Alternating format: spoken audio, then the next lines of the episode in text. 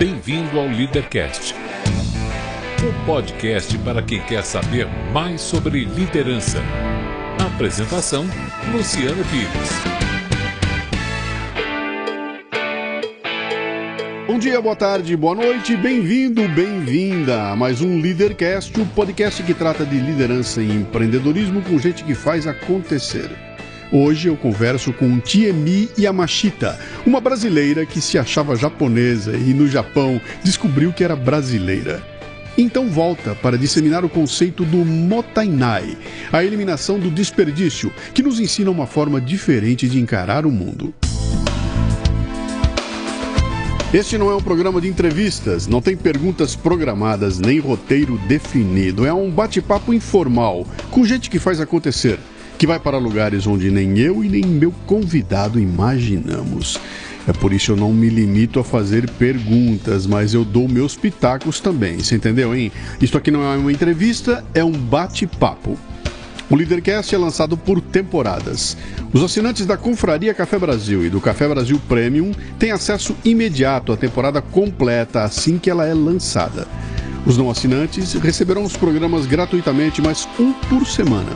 Para assinar, acesse o cafebrasilpremium.com.br. Muito bem, mais um Leadercast. Vamos ali a descobrir como é que essa pessoa veio parar aqui. Eu recebo diariamente dezenas, centenas de e-mails de todo tipo. A maioria absoluta são aqueles caras tentando vender porcaria, né? Mas de vez em quando entram uns e-mails meio malucos assim de um povo. Aí um belo dia eu recebo um e-mail aqui cujo título era o seguinte: O dia que eu dei pro Luciano Pires. eu olhei aquilo e falei: Que história é essa? E o e-mail começa mais ou menos assim: Bom, eu queria ser. Eu tenho certeza que você recebe muitos e-mails, eu queria ter certeza que você ia ler esse aqui, por isso eu botei um título bem. Uh, como é que eu vou dizer? Bem chamativo e não tinha como não ler. E no fim eu li o e-mail dela, era uma festa, uma, uma história muito legal. E, e o. Bom, e o que ela deu para mim, na verdade, foi que ela resolveu assinar o Café Brasil Premium, então ela estava dando a contribuição para mim mas foi muito engraçado aquilo, aí a gente entrou em contato e eu acabei descobrindo que ela tinha um trabalho muito interessante, daí surgiu o convite, então estamos aqui hoje. Você sabe quais são as três perguntas fundamentais do programa, né? Que são aquelas únicas três que você não pode errar. Seu nome, atenção, sua idade e o que é que você faz. São... Como é mulher, se não quiser dizer idade, até a gente abre a exceção, mas é importante dizer, tá? não, é, meu nome é Tiemi Yamashita, tenho 44 anos. E o que eu faço? Eu sou uma caçadora de desperdícios. Caçadora de desperdícios? Essa é, essa é excelente. E aí, que, que loucura foi aquela? Você sempre faz assim nos e-mails, né? Manda uma, uma loucura daquela. Aliás, o e-mail. Você sabe o que eu fiz com aquele e-mail que você mandou? Você mandou um e-mail para mim descrevendo. O motivo. O motivo e descrevendo qual era o impacto que o trabalho do Café Brasil tinha na sua vida. Eu peguei aquele teu e-mail, mandei para minha agência e falei, cara, não preciso mais de briefing. Tá? Então, em vez de eu passar brief para vocês, leiam esse e-mail aqui. Tá escrito nele tudo aquilo que eu quero que as pessoas entendam uh, quando eu tentar vender o valor, sabe? Qual é o valor do meu trabalho? Ela descreveu aqui item por item do ponto de vista de alguém que consome aquilo. Então, muito obrigado pela dica lá. Você já deu uma, já deu uma, uma baita ajuda aqui, né? Você nasceu onde? Nasci aqui em São Paulo. Em São Paulo? Isso. É paulista mesmo daqui? Sou. É. Seu pai e sua mãe? Meu pai é de é, minha mãe é de Assis e meu pai é de Martinópolis. Ah, são brasileiros? São, porque eu sou descendente de japoneses, né? Então, mas é. eles, eles nasceram aqui? Eles nasceram aqui, eu já sou a terceira geração. Como é que é? Eu nunca sei. Sansei. Sansei. É. Quem tá. veio, os meus avós vieram de navio. Uhum. Então foram os, os imigrantes. É, eles, são, eles são considerados I6. Tá, I6. Que são japoneses mesmo, nascidos no Japão que migraram para cá. Tá. Os meus pais nasceram aqui, aí são Niseis. Tá. De Ni é dois, né? E eu sou a terceira geração Sansei. Seu filho vai ser o quê? Yonsei. E depois o neto? Não sei. Eu acho que é gostei. É? Porque ele vai, vai pela numeração para poder saber a, a é. geração, né? O que, que seu pai e sua mãe faziam? Uh, meu pai a história do meu pai é bem bacana, é a minha grande inspiração. Ele, então, nasce em Martinópolis, é, trabalha na lavoura, com, com a família, né, meus avós. Depois ele vem para a cidade, na- vem para aqui para São Paulo. Quando começa a, industri- a industrialização, assim, estavam surgindo as empresas e precisava de operário. Aí o- a mão de obra vinha do interior para trabalhar. E meu pai começou a trabalhar numa empresa de ônibus. Ele, ele começou lavando peça, ajudando a lavar peça, ajudando. Só que ele era muito interessado e aprendeu a montar o motor. Então, aí ele se profissionaliza, não como não fez, só fez um técnico, mas de montagem de motor diesel. E aí ele segue uma carreira nesse sentido de, de mecânica. Minha grande inspiração, porque quem me ensinou a trabalhar foi o meu pai. né? Mas ele, ele montou a empresa própria dele ou ele Depois, trabalhou? Ele, ele, ele trabalhou durante muito tempo Uhum. numa empresa grande é, que faz pavimentação e tudo é, na cidade. Uhum. E aí, depois de um tempo, ele partiu para abrir a própria empresa dele. Montou o quê? Uma retífica? Montou uma retífica de motor Legal. junto com a família. Uhum. Aí nós somos em quatro filhos, né? E eu sou a mais velha, então tinha 15 anos quando começa essa empresa com meu pai. Como é que é o nome da retífica? Paca Diesel. Paca Diesel. É. eu tive muito contato com ela. Até quando a gente lançou os anéis de pistão Perfect Circle, que tinha que entrar nesse mercado que para nós era Retífica. totalmente era, é, era um mercado totalmente diferente, novo de tudo, e a gente foi mergulhar para entender como é que funcionara. Então, provavelmente passamos por lá. A gente foi visitar Reti- vocês lá, né? É. Sua mãe? E a minha mãe, é, ela é dona de, foi dona de casa. Não, primeiro, assim, quando ela era jovem, ela trabalhava como operária nessas empresas de tecelagem, que eu falei, né? E eles, é, muitos descendentes, é, quando vieram para a cidade, ficaram trabalhando como operários. E depois ela casa, casa com, com o papai, e aí ela vai se dedicar à família, porque teve quatro filhos. Então ela era um- uma dona de casa e uma gestora, porque a mamãe me ensina tudo sobre empreendedorismo, né? Legal. É, meu pai ensinou a trabalhar e minha mãe é empreendedora. E aí quando é, o papai vai abrir a, a empresa, ele não abre a empresa, ah, porque meu sonho é abrir a empresa, é perde tudo. e aí precisa tomar uma decisão de abrir a empresa, né? Ou é ou é, é tudo ou nada, né? E aí, é, a minha mãe é que dá o maior apoio para ele.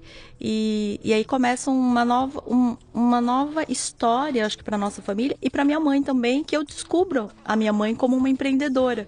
Ela Até passou a trabalhar junto com seu pai? Sim, Ela, ela, ela e o, e o meu pai e os filhos, né? Eu sou a mais velha, mas assim a família começa a se unir para desse empreendimento que é o grande sonho do meu pai, que é a retífica de motor diesel dele. E aí a minha mãe eh, se descobre uma empreendedora, uma gestora incrível. Com 40 anos de idade? Com o quê? Exatamente. O papai estava com 42, é, ele, eles têm quatro anos de diferença, né? Então, a mamãe. É, 38, é, Isso, exatamente. E aí ela dá a grande guinada, o, o meu pai dá uma grande guinada na vida dele, minha mãe também dá uma grande guinada, e eu assisto a tudo isso Com 15 anos de idade. com 15 anos de idade, trabalhando junto. Quer dizer, eu, eu redescobri um, um- no meu pai é um profissional, porque eu não conhecia. Eu só conhecia aquela pessoa que chegava em casa à noite, que cheirava a graxa, Sim. né? E esse era o meu pai. E a minha mãe era dona de casa. E quando eu começo a trabalhar com o meu pai, porque a gente perde tudo, então precisa. é, não tem Perderam tudo por quê? Perderam tudo porque ele, quando ele saiu da empresa, ele, ele era, traba- trabalhava registrado direitinho e depois ele, com um sócio, decidiu abrir uma retífica. Aí dura uns três anos. E é um empre- Não dá certo. Mais uma história do empreendedor que Não dá se certo. arrebenta. É, não dá certo. Que ano era isso? Ah, É, são 29 anos atrás. É isso aí, 29. já tem. Não, é. Quando abre a empresa, a, a empresa já está com 30 anos, então isso é uma história de 5 anos antes. 35 anos atrás, Tá. né? E aí é aquela história, né? A gente só consegue a liberdade depois que a gente perde a segurança. Então ele tinha a segurança do emprego quando perde aquilo. E aí ele vai fazer o quê, né? É, tá tudo perdido, já não tem mais nome, já não tem mais emprego, não tem mais trabalho, não tem mais nada. E, mas aí tinha um sonho de abrir a própria Retif, que era, era vai ou vai, né? Primeiro tentou em sociedade, não deu certo, aí abriu sozinho, assim, com a família, né? Com a minha mãe. Como é que é perder tudo para um alguém que, que cresceu na cultura japonesa? Você fala meio que como é que é para um brasileiro perder tudo? A gente sabe como é que é. Né? Como é que é para alguém que tem a, a cultura japonesa perder tudo? é bem complicado. Tem uma pressão bem grande, uma questão de, de orgulho e honra que é muito forte dentro da, da, disso. Mas também tem um fator importante que, assim, na cultura japonesa, o homem, quando chega nessa idade dos 42 anos, é, é um, quase uma, uma passagem.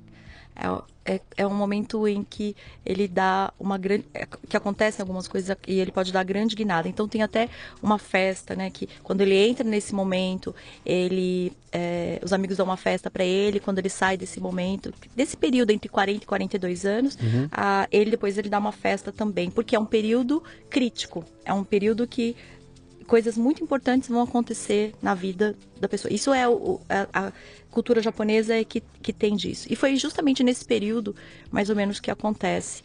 Então, é, é, é assim, quando a gente fala de empreendedorismo, as pessoas falam, olha, é, as histórias são bonitas e tal, mas no momento, é, são momentos de decisão e que a gente não sente empreendedor, a gente sente que fracassou. Uhum. Na verdade, no empreendedorismo, depois de 30 anos, a gente conta uma história de empreendedorismo. Sim. Mas na hora, é, deu tudo errado, o que, que eu fiz de errado? Eu tenho quatro filhos para criar, meus filhos, né? Como, como vai ser agora?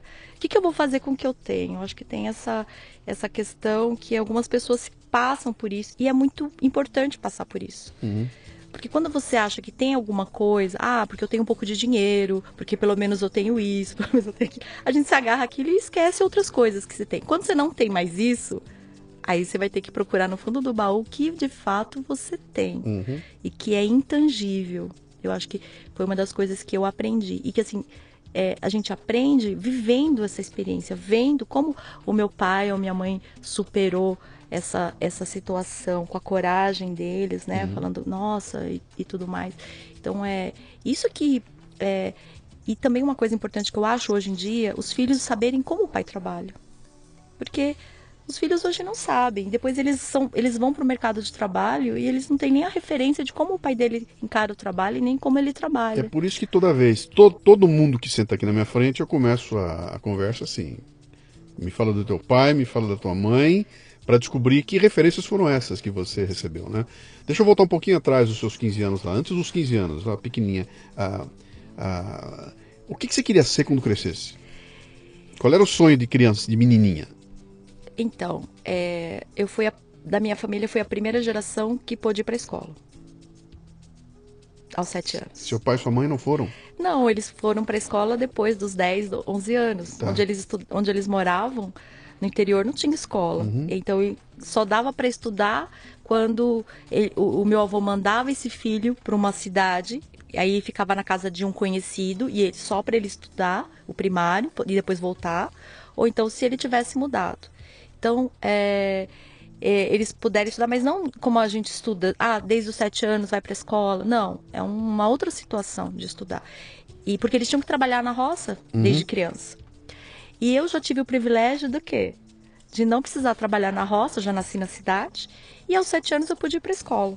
Então a escola para mim foi uma nossa, um universo enorme de descoberta. Eu voltava para casa todo dia maravilhada. A professora para mim era o máximo e eu queria ser professora. Uhum.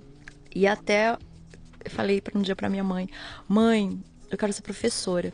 Aí a minha mãe, né, escutou, depois ela falou: "Puxa, filha, você é a primeira geração que está podendo ir para escola".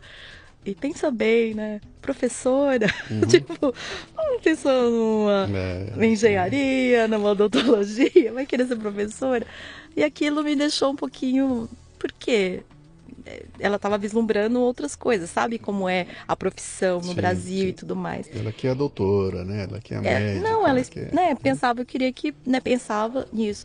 E aí naquele momento eu lembrei disso e falei, puxa, será que não é bom ser professora? Uhum. eu, porque a, a, o impacto da professora na minha vida, de uma pessoa que descortinava o mundo, foi uma coisa maravilhosa. Uhum. Eu vivia num mundo que era só a minha casa. E quando. E, e, e o pessoal falava é, japonês, então eu era uma japonesa. Eu era, eu era uma pessoa assim. Quando eu fui para a escola, aquele mundo se expandiu de uma forma. Uhum. A professora falava coisas que eu nunca tinha ouvido, aqueles alunos, os amigos também tinham um outro repertório. Aquilo foi crescendo tanto, me trazia tanta coisa boa. Você começou a socializar e ampliar socializar. o repertório. E fala uma coisa, você estava no teu mundinho ali, de repente você vai para a escola e olha em volta e descobre que aquele, ma- aquela molecada toda tem um olho diferente do seu. Não é puxado, né? E aí você é, você ganha um adjetivo que na casa em casa você não tinha, né? Eu sou japonesinha. É japonesinha. É. japonesinha e você se vê diferente do. Eu sou diferente da turma, né? É. Porque eu tenho traços e. Isso te impactou de alguma forma? Demais. É, porque aí eu ganhei essa história de ser diferente, porque até então eu não tinha diferença, eu morava na minha casa, todo mundo. Quando eu fui pra escola é que eu vi que tinha diferença. Eles eram diferentes. Aí assim, era engraçado, porque eu queria ter o cabelo deles. E não queria ter os olhos puxados. E as meninas queriam ter o cabelo como o meu. Que shampoo você usa? E, e aí eu queria ser como eles, então eu senti um pouco isso. E lá eu era chamada de japonesinha. Sempre fui chamada de japonesinha. Então eu achava que eu era do Japão. Era bullying já? Não. Tinha bullying ou não? Não, Não era, bullying, eu só... não sentia. Mas, eu- mas olha, eu achava que eu era do Japão. Aí acontece uma coisa muito importante quando eu tinha uns 9 anos, a professora fala sobre geografia e ela fala que o Japão é um país pequeno, desenvolvido, industrializado, mostra o país. Aí eu fico muito orgulhosa, porque todo mundo me chama de japonesinha, todo mundo me chama de Japão, então eu identifico muito com o Japão. E aí eu fiquei super orgulhosa. Depois ela mostrou o Brasil, enorme, continental, mas subdesenvolvido, tal, e pobre. Aí eu, nesse dia eu voltei e fui falar com a minha avó, que é a, a- descendente que veio. Eu falei pra ela assim, por que que veio pro Brasil? Porque hoje eu descobri que o Japão é rico.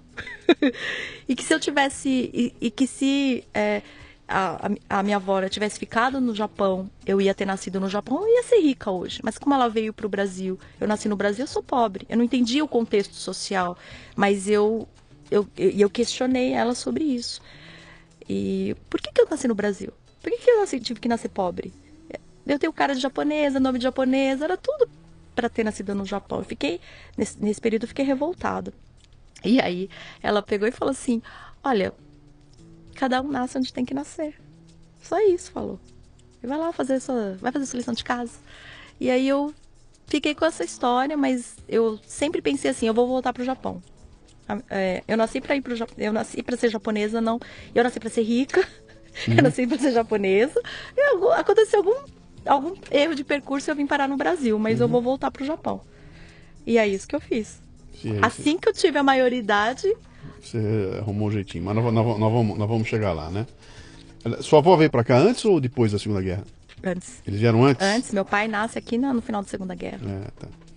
Tem, um- tem uma história. Um belo dia eu quero pegar, quero conversar com algum pesquisador aí, fazer um programa sobre a consequência da Segunda Guerra nos japoneses que moravam no Brasil. Tem umas histórias meio malucas aí.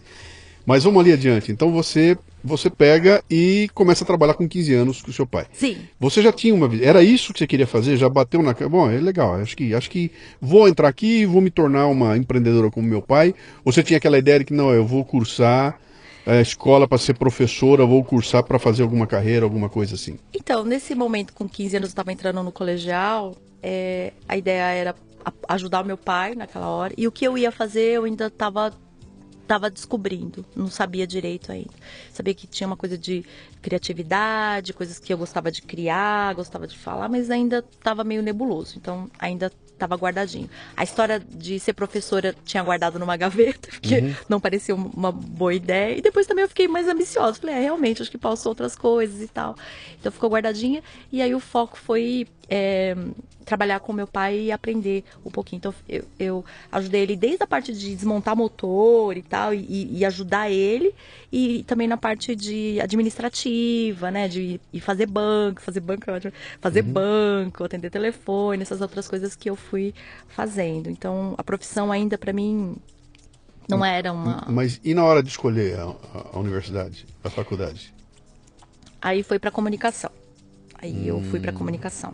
Mas aí já acho que foi muito modinha, fui muito influenciada. Naquela época, publicitário era uma pessoa muito bem vista. Eram assim os, os- pessoas muito influentes, ganhavam muito dinheiro, eram muito reconhecidas e tava uma onda muito forte, né?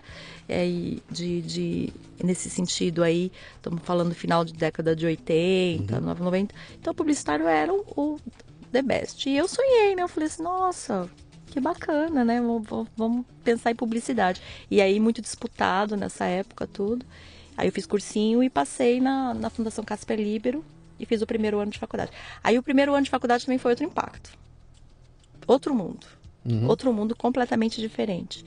que, que eu me dei conta que eu, ti- eu falei, nossa, eu não sei nada do mundo. não sei nada do mundo. Eu me senti um, uma jeca, assim.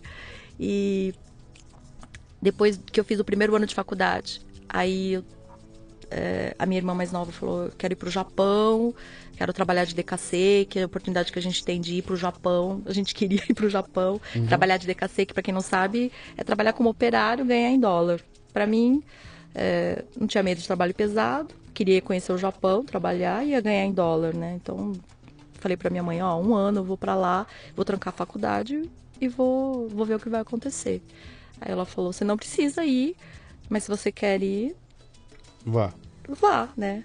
Você tinha parentes lá? Não, assim, tinha, não tinha parente, assim, tinha pessoas que estavam. Tinha tios que estavam trabalhando lá. Eu não tinha Sim. um parente, assim, que falou, ah, pode vir aqui que eu vou. Eles estavam trabalhando como eu ia trabalhar. Não Que, tinha. da- que idade você tinha? 19? 19. Foi? Fui. Aí que Então vamos começa a lá, história. né? Então vamos lá. Aí eu fui.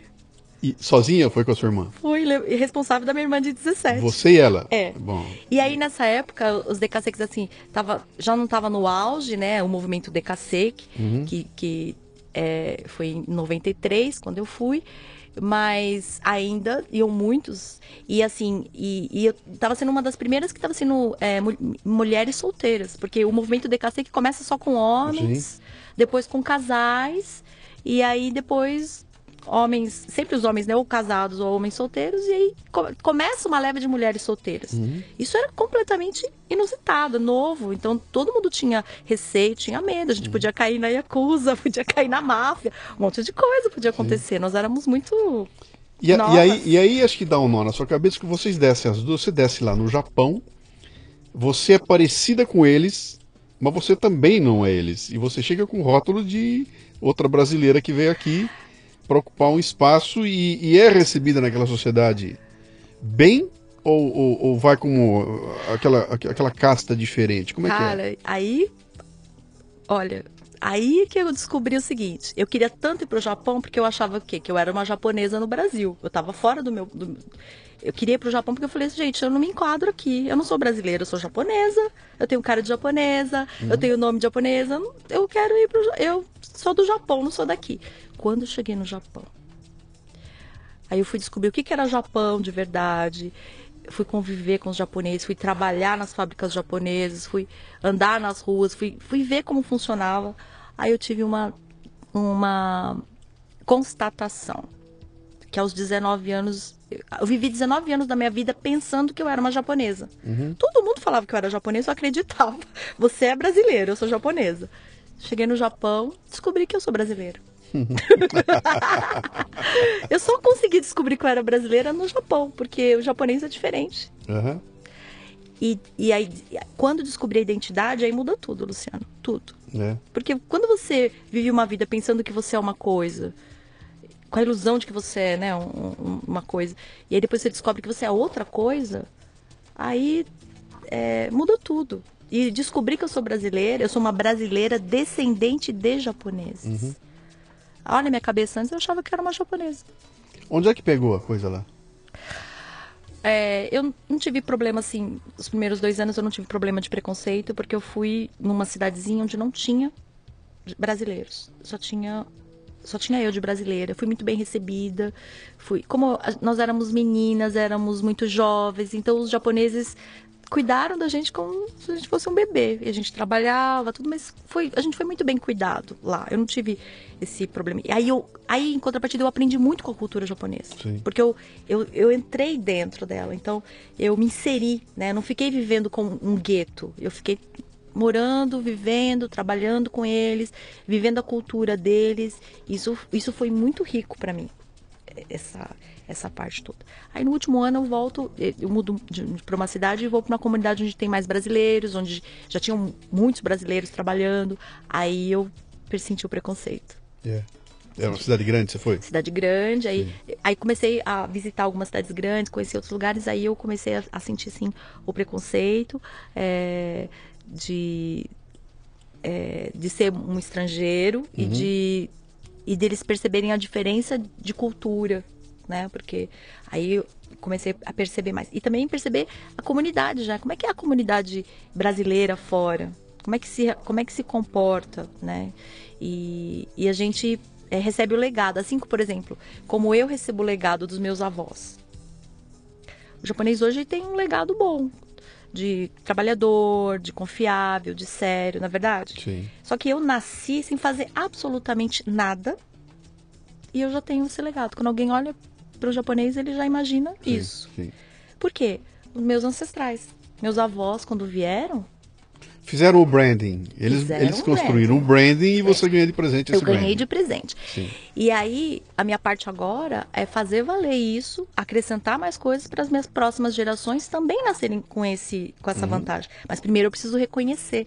Porque antes eu não reconhecia isso. Eu achava que era normal. Esse- essa tomada de consciência só veio depois. E olha só, quando eu cheguei, e, e quando eu fui para uma grande cidade, lá é, onde tinha outros brasileiros, eu recebi um legado de brasileiro, que nem sempre estava tão bom. Porque já tinha brasileiro lá no Japão fazendo coisas que não eram boas, fazendo coisas que não e não eram bem vistas. E eu cheguei, ah, eu sou brasileiro, então também recebi todo aquele estereótipo de brasileiro. Era essa a pergunta que eu ia fazer para você. Quando você fala do preconceito é, relacionado aos brasileiros lá, é, eu ia te perguntar.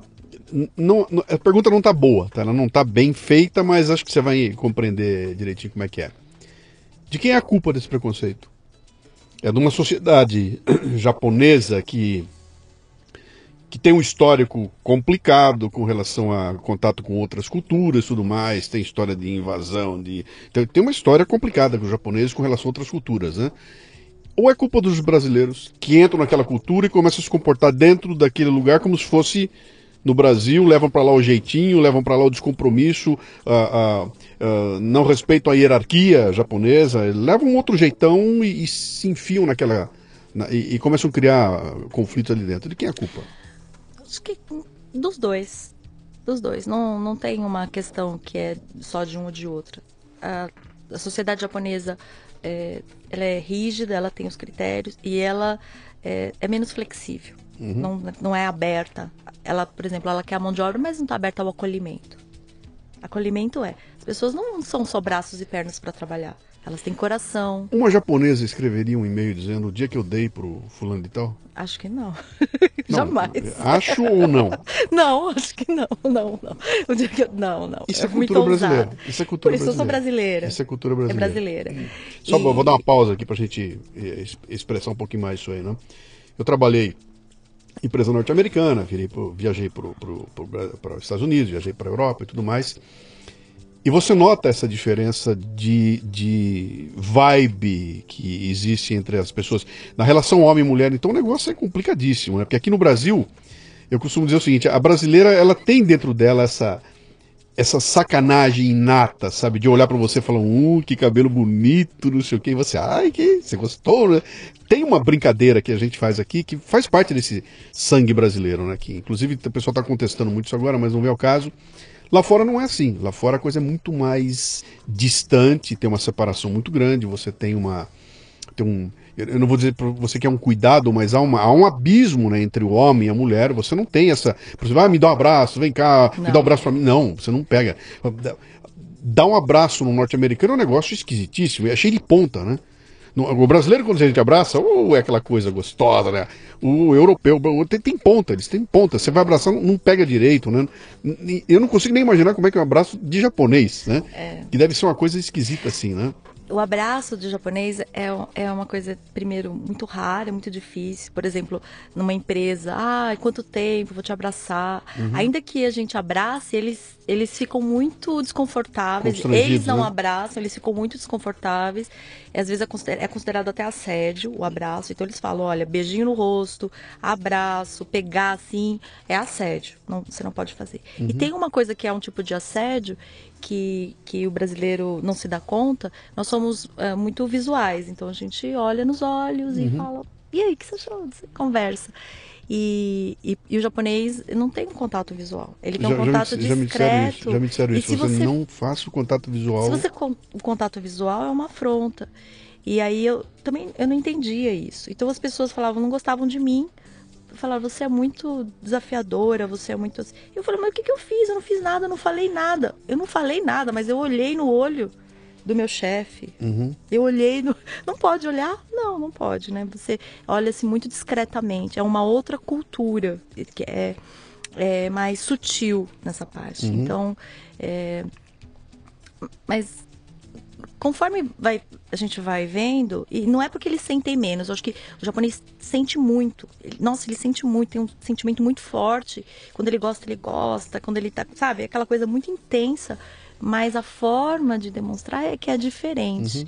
E isso causa um, estranhamento, que aí cada um interpreta de um jeito. Aí, mas voltando àquele assunto, você falando, ah, mas e aí e o- e o a sociedade japonesa e, e- e o brasileiro tal.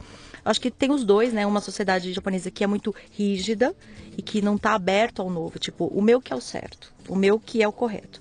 E o do brasileiro, que é, é assim, aberto tal, e tem a- aquela coisa de levar vantagem, tem aquela coisa de tirar proveito, né? E quando entra em contato com uma sociedade que é tudo certinho, tem uma outra coisa, tem gente que vai aproveitar mesmo Sim. né? E aproveita porque fala, ah, não vai acontecer nada, o pessoal, ele tá dando bobeira, eles estão dando bobeira, e aí a coisa vai. E aí a gente chega, já recebe um, esse legado, né, dos que aproveitaram e tudo mais, que entende, não, en- não entende o impacto disso. Por isso que eu falo, tudo que a gente faz hoje vai causar um impacto. É preciso ter essa consciência. Porque às vezes fala, ah, vou levar uma vantagem agora. É, e- e, tipo, ah, o cara deu bobeira, deixou o celular ali, azar o dele. Só que aquilo vai ter um impacto. Vai ter um impacto na tua vida, vai ter um impacto em toda a descendência, vai ter impacto para um país É, inteiro. é a consciência do coletivo, né? Que eles têm isso. Eu fiz aqui uma, uma entrevista um tempo atrás com a Fernanda, que ela é da IBM, ela viveu uma época lá na. onde foi na Finlândia, se eu não me engano, né? E ela contando que ela andando na rua com. Não viu que o sapato dela estava desamarrado.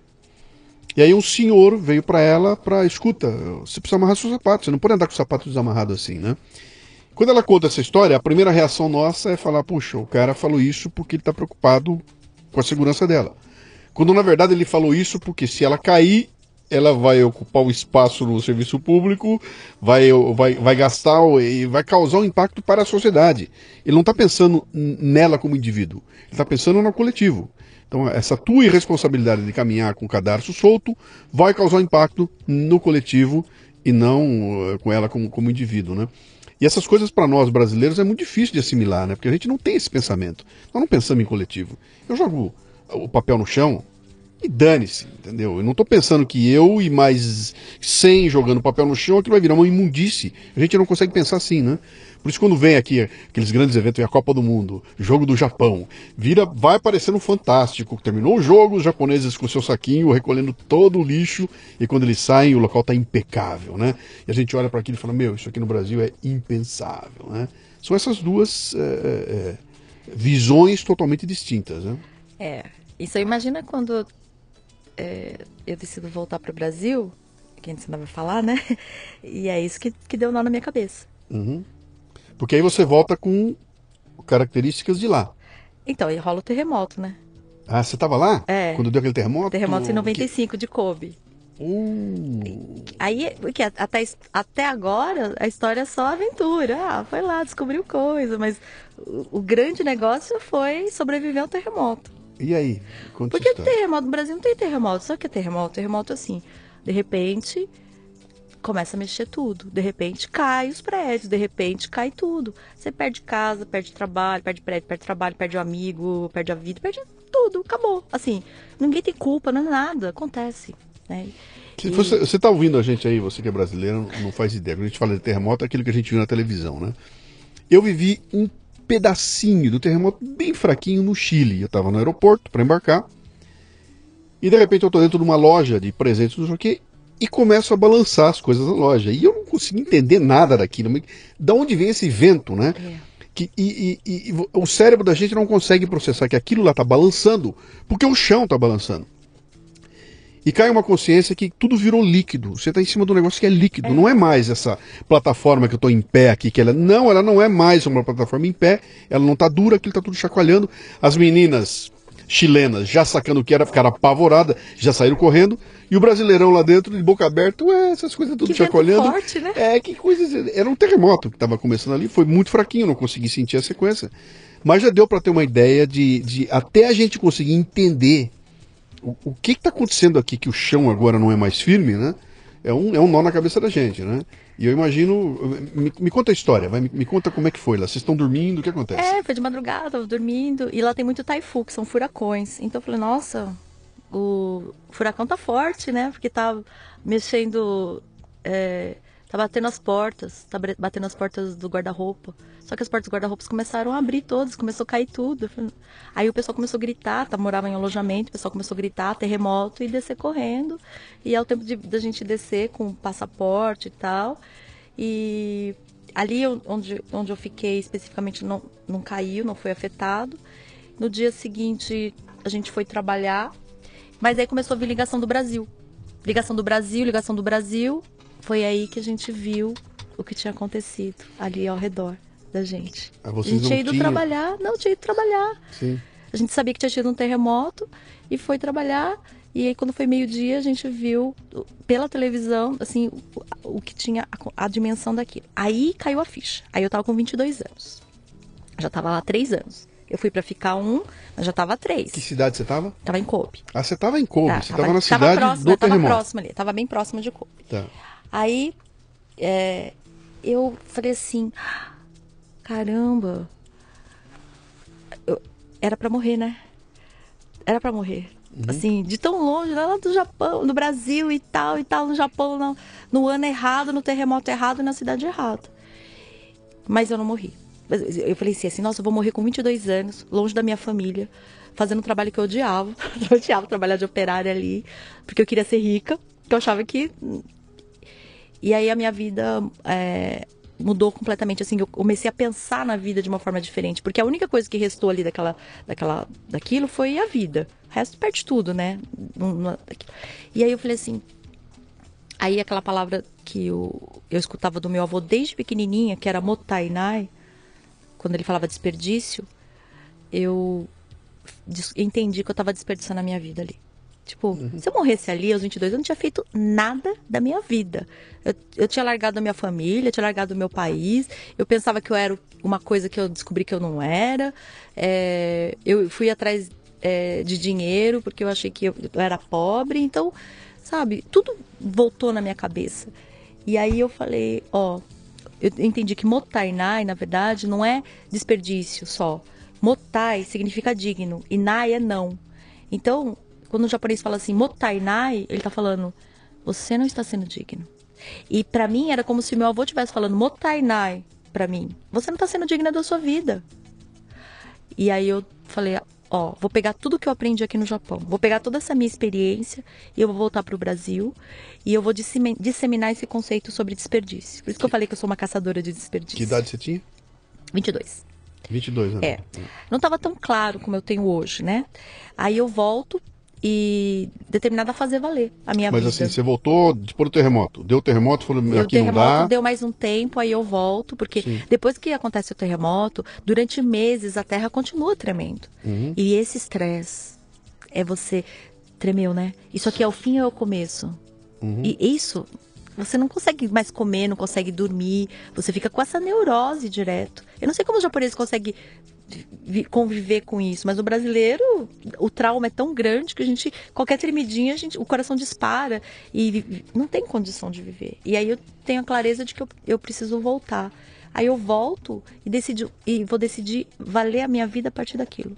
Assim, ser digna da minha vida. Todos os dias eu pergunto assim: eu fui digna do, do meu, da minha vida hoje? Você tinha se formado em quê? Não tinha me formado ainda. Ah, você não chegou eu a só fazer? tinha feito o primeiro ano ah, de comunicação. você falou, você parou e você foi pra Fui. lá. Tá. Aí quando eu volto, o que, que eu decido? Continuar. Ah, Continuar como- a faculdade. Me formar em comunicação social. Quanto tempo você ficou no Japão? Três anos. Quando eu voltei, a minha, a minha turma do primeiro ano já estava se formando. Uhum. Aí eu voltei, fui fazer um, mais um ano de cursinho de novo e consegui retomar a mesma faculdade. E aí eu vou e me formo. Só que essa coisa de o que, que eu vou. Eu quero levar para as pessoas o que eu aprendi. Então, um- uma forma que eu tinha era aprender comunicação. Né? Então eu já estava ali na, na, comunicação. Porque eu entendi também que os, a transformação social vem por meio da comunicação. Você sabe que o trabalho que você está fazendo é transformação social. Por uhum. quê? Comunicação. É através da comunicação que isso acontece. Então eu tinha essa senha comigo. Precisava estudar a respeito disso. Aí eu fui estudar comunicação social, me formo. Só que aí todo mundo queria ir para agência, eu não quis ir para agência. Eu fui para ONG, terceiro setor, que eu achei que era o lugar onde mais precisava de comunicação. Só que aí no terceiro setor, eu, em vez de ensinar alguma coisa de comunicação, não ensinei nada, mas eu aprendi. Aprendi muito.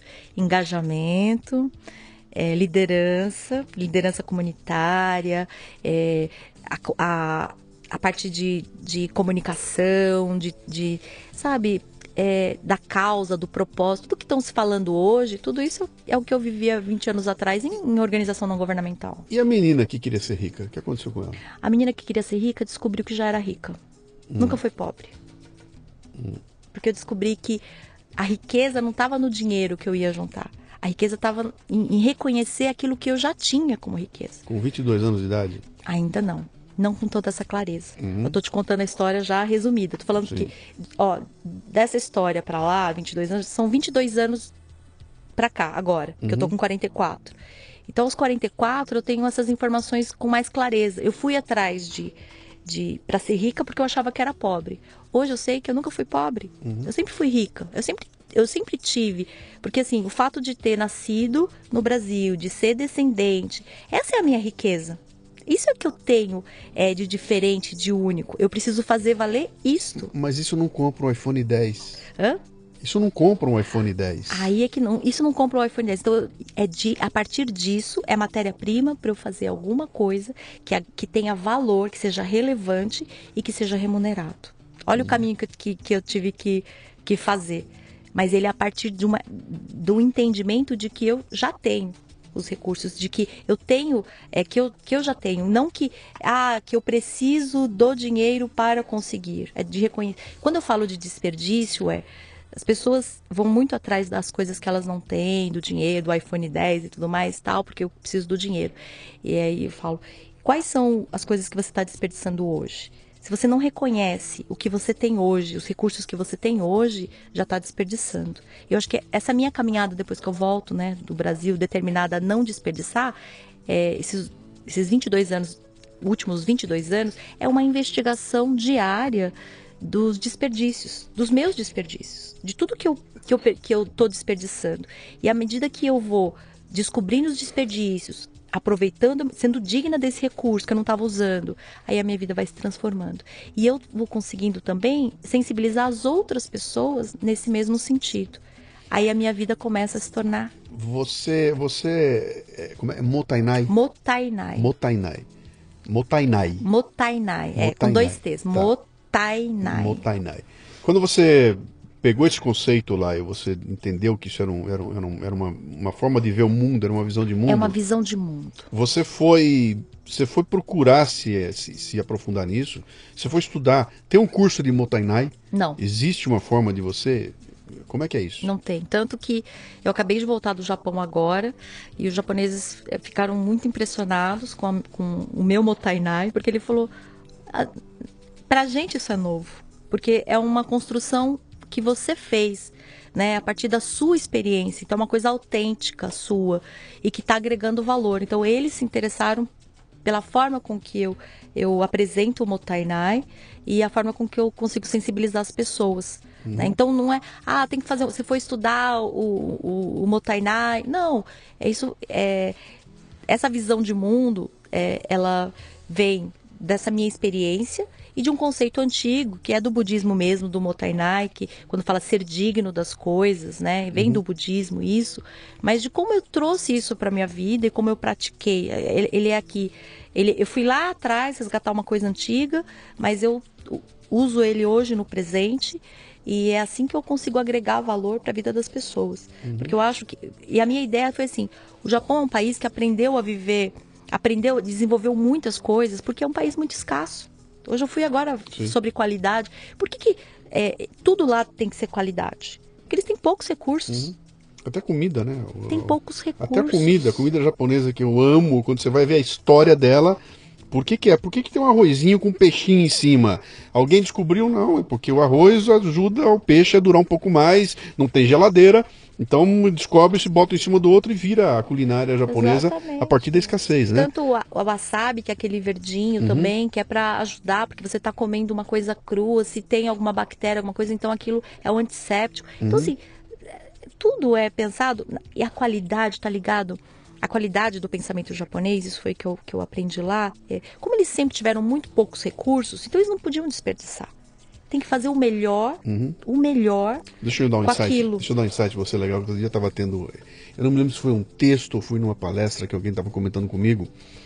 E eu, eu acho que foi alguém que viajou, ou viu um filme, foi uma coisa assim. O pessoal comentando que passou numa, numa feira chinesa, coreana, não me lembro o que, que era, e tinha lá os espeto com lagartixa, com todo tipo de bicho barata, e os caras comendo aquilo. Eu digo, meu, que pavor! Como é que alguém consegue comer um escorpião, cara? E eu tava comentando com ele, falei, bicho, você não consegue, a menos que você tenha passado fome, você não consegue entender um- um- esse espeto com escorpião. E aí você tá numa cultura que não só passou fome, como milhões e milhões morreram de fome. E na hora que você tá morrendo de fome, cara, você come sola de sapato, né? E não vai discutir isso aí. Então passa a ser parte da cultura. O escorpião não chegou ali do lado porque é um louco querendo comer aquilo. Então, é, isso foi. é, essa que foi a- a- o meu insight também. O Japão aprendeu a dar valor às coisas porque teve que sobreviver à escassez de tudo. Vamos falar de terra, né? é, de, de, de material, de, de- dos materiais que eles têm, de matéria-prima, de tudo. Então eles tiveram que de espaço. Os carros lá no Japão ou os eletrodomésticos tem que ser tudo pequenininho, não pode ser grandão igual o nosso. Por quê? Porque eles não têm espaço. Só que eles precisam é, ter as coisas que compactas, eficientes, porque aquele negócio tem que funcionar, porque está gastando, está consumindo matéria-prima que é valiosíssima, está consumindo mão de obra que é caríssima, está consumindo, você entendeu? Está consumindo então Sim. fazer tudo isso para fazer um negócio com defeito é um desperdício. Né? Agora, toda essa inteligência, quando a gente aprende isso e aplica no Brasil, que tem uma abundância, que tem espaço, que tem. Uau! Então, assim, a gente vai eliminar muito desperdício. E o Brasil é um país que desperdiça muito, porque não tem essa, esse histórico aí, como desses países, como China, do Japão. Foi nisso que eu me concentrei e falei, eu vou voltar para o Brasil porque eu posso acrescentar isso no Brasil. E aí fazia valer também o que a minha avó tinha falado. Tieme, cada um nasce onde tem que nascer. Eu falei, quem pode trazer isso para o Brasil? Alguém que fale, que, que fale a mesma língua do brasileiro. Porque quando eu falo isso para o japonês, o japonês fala assim, nossa, eu nunca pensei, nunca parei para pensar nisso. Porque ele nunca parou para pensar. Hum. Isso É, a cultura dele. É a cultura é dele. assim, né? Agora, quem traduz a cultura dele? Eu consegui traduzir essa cultura. E eu consegui traduzir porque eu entendi e consigo trada- traduzir para o brasileiro de uma forma que ele entenda e que ele absorva e que e tem, sinta o desejo de praticar. Aí, se eu não tivesse nascido no Brasil, isso não rolava. Não, você não conseguia Não conseguia. Então, esse, esse é o meu. É, é o grande achado. E, e- e- quando eu entendi isso, aí eu falei, ok. Então eu não preciso eu- correr atrás de certificação, de gente falando, não, você não estudou para falar de Motainai. Não. Eu não, não precisei, eu estudei muito, mas eu tenho to, todos esses atributos. É porque o Steve Jobs chama de amarrar as pontas, né? Você vai vivendo a tua vida e de repente Vou. lá na frente você começa a amarrar as pontas. Cara, só consegui isso porque um dia lá atrás eu tomei uma decisão que me levou para um caminho e agora eu tô aqui por causa daquela decisão. Eu tinha um atributo que eu nunca prestei atenção nele e que agora me resolve a, a- a- o Aí, assunto, né? É, e quando eu começo a falar assim, ah, então vou fazer palestras para falar sobre o que é Motainai para as empresas, Uhum. para as pessoas. Aí começa um outro jogo. Olha a história. Vou lá, né? tá, sou uma palestrante, faço isso. Aí, nada. Não, não, não, não, não. Até que um dia um tem coragem de falar. Você sabe por que eu não vou te contratar? Um tem coragem de me dar o feedback. Falei, por quê? Então, você tá- a sua palestra é sobre sustentabilidade, né? Que eu falo Motainai sustentabilidade. Então, olha quantos, quantos palestrantes de sustentabilidade eu tenho. Sim. Olha o currículo deles. Eles têm mestrado, têm MBA, foram CEOs de tantas empresas, enfim. Você não tem nada disso. É, você é mulher, né? Palestrante homem tem mais credibilidade, falaram também. Aí eu falei, hum. Aí ele falou tudo que eu não tinha. Aí eu voltei pra casa. Assim, triste, né? Falei, puxa vida, eu quero fazer uma coisa, mas eu tenho uma barreira aqui que não, eu não tenho tempo. A essa altura do campeonato, vou fazer um. Eu falei, eu não vou ter tempo, assim. E, eu, e, e a informação que eu tenho, ela tem pressa. As pessoas estão desperdiçando muito, as empresas estão desperdiçando muito. Eu posso mudar isso. Bom, aí eu falei, Tcheme, para. Não pensa o que você não tem. Pensa o que você tem. Uhum. Não é essa a minha filosofia? Você está desperdiçando seus recursos. Ok. Ele falou uma verdade. Eu sou mulher, eu sou jovem, eu sou descendente de japonês, eu sou contadora de histórias, eu me visto de japonesa, de kimono e tudo mais. É, é isso. Eu Mas, vou usar é, é, o que eu tenho. Essa sacada você não tinha tido ainda do vestir de não, japonês, de kimono. Eu queria me apresentar como palestrante, como todo mundo. Vai de taierzinho, eu queria assim. Então dá um break aqui, deixa eu investigar isso aqui um pouquinho. Você lá no Japão, com 19 anos de idade, garota, tudo, 20 anos de idade, etc e tal, tem contato com um aspecto que é, que é fascinante da cultura japonesa, que é essa coisa da geisha, da mulher japonesa, que a gente. É, quem olha de hoje, sentado em cima dessa cultura nova que está pintando por aí, olha para aquilo e fala, meu, que horror, cara. Os caras pintam a mulher, a mulher é submissa, o japonês come a mulher, faz o que quiser com a mulher, aquela coisa. Né? Dá a impressão que é um negócio fora de demodê, etc e tal. Mas aquilo é um símbolo, é um símbolo da, que faz parte da cultura japonesa e que a hora que você tromba com aquilo, o que, que você enxerga ali? Você de repente chega num lugar e vê uma moça com a cara pintada de branco, com uma roupa esquisita, com um sapatinho, parece que ela vai cair do sapatinho, com um jeitinho de se mexer que é todo, parece que é uma bonequinha. Quando você olhou aquilo, o que, que você pensou que estava acontecendo? Era um teatro? O que, que era aquilo para você? Quando você tromba com aquilo? Até então você tinha visto uma boneca na sua casa, né? Uma bonequinha geisha, Não, na verdade né? você não vê, quando você vai para Kyoto, você vê algumas andando pelas ruas, né? Algumas geishas andando pelas ruas. E, e as mulheres, algumas mulheres também usam o kimono. Não são geishas, usam kimono. Você vê, quando casam também usam o kimono tal. Mas é uma coisa, primeiro, muito cara para a sociedade contemporânea japonesa. É uma coisa muito cara, né? e que eles já não usam muito. E tem a, e tem a escola das geixas que, que, que, que formam as geixas, que são as meninas que querem ser. Mas aí eu queria te falar um pouquinho sobre as geixas. Uhum. Estudando depois que volto tal. E aí eu vou pesquisar bastante sobre as geixas e porque fica essa coisa, ah, geisha é, né, como se fosse uma, uma prostituta de luxo tal. E na verdade a geisha, ela representa a guardiã da cultura japonesa.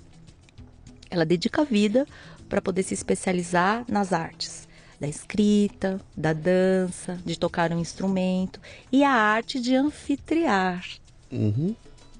E a arte de anfitriar, por quê? Porque elas, elas trabalhavam na, nas casas de chás e recebiam só os homens mais poderosos do Japão serviam chá para ele. E aí o que que ela e esses homens conversavam sobre estratégias, conversavam sobre os negócios, conversavam com elas e conversavam com os outros homens que também se reuniam. Ou seja, as geixas na verdade, ela, além de deter todo esse é, a parte cultural, né, da beleza, da arte do Japão, ela também era uma grande estrategista porque ela convivia só com os grandes estrategistas. Então, o que é assim, ela tinha a visão de várias, de várias situações, de várias coisas. É, ela também falava a respeito, porque estudava, então falava a respeito. E aí tem uma outra visão de geisha, né? Que as pessoas geralmente não, não, não, não compreendem ou não enxergam. E eu me apeguei mais a isso, a essa questão dessa é, mas na época ali, lá quando eu fiquei os três anos no Japão, isso para mim ainda era só. Não, não tinha pensado nisso. Essa estratégia veio só depois, no Brasil, uhum. quando eu pensei que eu poderia é, me diferenciar com alguma coisa que fosse autêntica, que assim. Quando a gente inventa lá uma moda, né, Luciano? Precisa se sustentar depois. Uhum. Se você falar, vou fazer, e não consegue sustentar aquilo, é perder, é desperdício. Então eu precisava ter um diferencial que fosse meu, que me sustentasse. Volta na gueixa. Eu, posso usar minha ignorância aqui Pode. e especular? Porque agora você está tocando um assunto que eu vejo de longe e fico fascinado com aquilo. Eu quero saber mais. Quando você sabe, você vai me responder aqui. Eu não sei se eu Uma, sei. Não, você vai saber sim. Ah. Uma gueixa tem que ser culta? Estuda muito. Tem que ser bonita e gostosa? A beleza ali não, não, sou especialista dessa parte, mas a, a, beleza, sim, ela é um atributo. É. É. é. A geisha, ela, quando você falou que tem uma escola de geisha, A pessoa se forma geisha, Sim. é isso? Eu vou me cursar um curso de Eles X estudam, tempo é. e vou tirar um diploma, um certificado de geisha. Eles estudam, é. Tanto que eles Tá. começam cedo, porque é uma. é- é- tem todos o- a parte dos. De tudo que ela precisa aprender, né? Das artes, principalmente das artes. É, você fez um comentário aí que muita gente que está ouvindo a gente aqui não sabe. Lá. Quando você fala assim, servir chá, e a gente imagina que alguém chega com um pratinho e uma xicrinha e põe Não um tem a chá dentro. cerimônia. É uma cerimônia, um negócio cerimônia. é super bonito, inclusive, né? Mas é ah, muito bem, a menina se forma. gue- com que idade você vai estudar para ser geisha? Não, eu não estudei pra Não, não, ser não, não geisha. você. Eu digo assim, uma, uma pessoa que quer Eu ser não geisha tem um limite. Fala, eu não posso me tornar, estudar para ser geisha com 40 anos de idade. Tem Eu que ter 15, tem que ter 16. Eu não, olha, você está fazendo pergunta que eu não sei, não posso É. falar bobagem. É, o que eu andei pesquisando, sim, é que é, as pessoas é, se candidatam para poder estudar isso. Uhum. E, eu, e eu soube que tem pessoas, é, inclusive estrangeiros, já adultos e tal, porque são, começam bem jovens as, as meninas, mas que querem aprender a arte, Uhum. essa arte, a, principalmente a arte de anfitriar, né? E aí falando, ah, você estudou para isso? Não, gente, eu não estudei. Eu simplesmente uso esse arquétipo nas minhas palestras, porque é uma forma que eu encontrei de me diferenciar, então eu tive que estudar. Deixa eu- mais uma pergunta. Eu, eu, Eu estudei que eu aqui no Brasil. Prometo pra você que eu termino. A menina faz o curso de geisha e um belo dia ela pega um certificado de geisha, ela chega em casa e fala assim, mãe, agora eu sou geisha. E ela vai fazer o quê? Não, ela vai se dedicar a essa vida lá. Sim, mas o que? Ela vai no escritório procurar, tem um emprego de não, geisha pra lá mim? não, o que que é? não, ela vai, Onde ela é que ela vai trabalhar parar? nas casas de chá lá no Japão, em Kyoto, vai trabalhar com, com isso, é Quer a dizer, profissão são, dela. são núcleos onde São tem. núcleos, ó, é, eu sou rico, eu não tenho uma gueixa na minha casa. Como a gente vê nos filmes lá, tem o, o, poderoso que tem a gueixa que atende é, Não tem uma gueixa prestando. um- algum- não é uma enfermeira. Não é como se fosse uma enfermeira que você contrata e traz e vem pra cá. Não, não. Você quando tem você. que ir no lugar. você vai ao lugar e ser lá estão as aceito, queixas, É, tá. ser aceito. Aí tem uma, um, toda um- uma outra coisa nesse sentido. Não é um. Não é que a pessoa vai trabalhar de, disso de forma autônoma, não. Uhum. Tem todo um, uma arte. E assim, é muito sério, né? Porque, vamos falar, a geisha é a guardiã da cultura japonesa. Uhum. Sim. Aí que depois se desfigurou, virou um monte de coisa, aí banalizou, aí cada um É, o fala ci- uma o cinema, coisa. O cinema também. Cada um fala uma Trata- coisa, Sim. tal, mas na verdade é, ela, ela tem esse, esse, essa coisa de ser a guardiã da, da, da cultura japonesa, né? Uhum. De, de guardar isso. Então, por isso que muitos anos de estudo da dança, da caligrafia, da arte de anfitriar, ela tem, tem todas aquelas. estuda todas aquelas coisas lá. E aí você olha o teu conteúdo, que tem a ver com uma Japão. visão de mundo japonesa, e olha para a forma e fala, cara, se eu pegar esse conteúdo que eu já tenho aqui e usar uma forma Inusitada. inusitada para É. passá-lo, isso aqui vai marcar e é quando surge a ideia de eu vou fazer. Vestida de japonesa, de Vestida geisha. de- de é, geisha. é, vestida de geisha. Aí começou assim. Aí eu é, tinha um. um- aí, aí eu, quando eu, eu me dei conta disso, eu falei, agora eu preciso estudar. E agora eu tô no Brasil. Que aqui não tem escola de geisha, não tem escola de. Como é que vai ser? Aí que foi bem bacana. Eu fui, fui buscar nas imigrantes japonesas de 80, 90 anos, que tinham trazido do Japão aqueles kimonos, Sim. que sabiam a arte da dança, mas elas já são já são velhinhas, estão ali, né, esquecidas, tal. Eu fui atrás delas, contei a minha história, falei: "Me ensina. Me ensina a vestir um kimono, me ensina a dançar, me ensina a andar com esse sapato, me ensina a caminhar". E elas ficaram emocionadas assim com o meu pedido e falaram assim: "Sim, mas eh, primeiro perguntaram por que você quer aprender isso? Aí eu disse, porque eu quero disseminar uma coisa muito importante da cultura japonesa que vai agregar aqui no Brasil. E eles não prestam atenção em mim. Mas se eu estiver vestida assim, eu vou ser reconhecida. Só que eu preciso aprender. Então, quando elas entenderam, né, eu tenho um- umas quatro, cinco mestras, né, cada uma numa área, e aí elas pontificaram a me ajudar.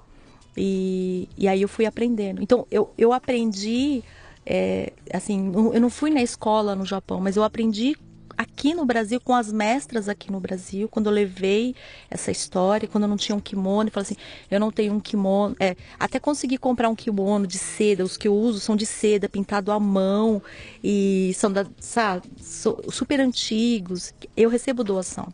Então elas vêm e falam assim, olha, é da minha família, você vai poder usar de forma digna, você vai fazer valer esse kimono, porque eu não uhum. uso ele, mas você está fazendo valer esse kimono. Então eu recebo muito apoio deles e, e aí começa, né, um, assim, aprendizado, né, eu estudando, aprendendo e tudo mais, para poder é, apresentar um trabalho de qualidade. Não podia ser uma coisa, ah, caricata. Uhum. Eu queria apresentar uma coisa de qualidade, então tive que ir atrás dessa qualidade. Fui na fonte, na fonte mesmo. Até que o japonês fala, o japonês não tem acesso a essas informações porque é uma coisa muito cara. Um curso desse é caríssimo. Como você teve? Eu falei, porque eu busquei nos ancestrais, né, que estão vivos ainda no Brasil e eles me ensinaram. E o que eu sei assim, é é uma, é uma caricatura, não é assim, ah, é, é, é perfeito, exato. Ele é o mais próximo, é uma versão contemporânea dessa uhum. da japonesa.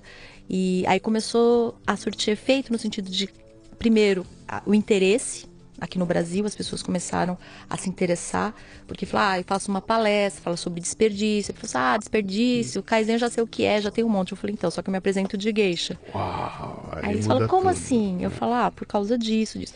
E aí, para os eventos, causa um impacto muito grande, isso. E na verdade, eu sei, quanto mais pessoas eu impactar com o Motainai, menos o Brasil vai desperdiçar. Uhum. Porque ele, a, é, a, a, consciência não é de fora para dentro, é de dentro para fora. A pessoa fala, puxa vida, agora eu estou percebendo que eu desperdiço muita coisa na minha vida. Uhum. E aí, a partir do momento que eu me dou conta que eu estou desperdiçando, eu já começo a eliminar o desperdício. A gente uhum. não desperdiça porque a gente quer. A gente desperdiça porque a gente não percebe.